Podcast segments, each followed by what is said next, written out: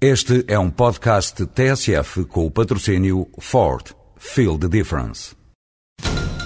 Senhores ouvintes, estamos à espera do verdito. O júri vai comunicar a decisão? Já está. A decisão foi tomada. O Ford S-Max foi considerado o carro do ano de 2007. Ford S-Max. Sinta a diferença. O júri sentiu. Ford. Feel the difference. Há quatro anos, na base das mentirolas e da falsificação de relatórios, com Blair a substituir pontos de interrogação por exclamação, o Iraque era invadido com milhares de mortos na população civil.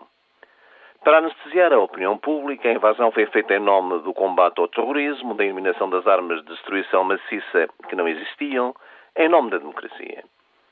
Neste quarto aniversário da invasão, com Blair e Bush cada vez mais desacreditados, e em que os fervorosos apoiantes portugueses se remeteram a um comprometido silêncio, muitas foram as análises e as imagens que nos mostraram a devastação do Iraque, o inferno da vida e a mortandade diária.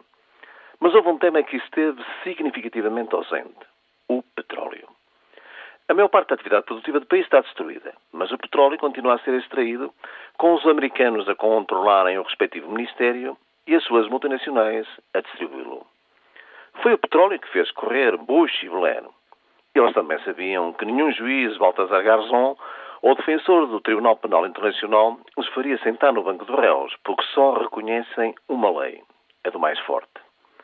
Hoje há uma condenação geral da invasão. Mas durante muito tempo a boa consciência foi entretida com um discurso moralizador, como sempre acontece nestes casos, os direitos do homem, a democracia. Por isso, senhor ouvinte, quando o Império começa a falar em nome dos direitos do homem, desconfie e prepare-se para mais uma pressão, invasão ou guerra dita preventiva. E procure saber que riqueza natural, ouro, diamantes, petróleo, está em causa. Quando eles falam em direitos do homem, é caso para perguntar. Que ingerência é que está na forja?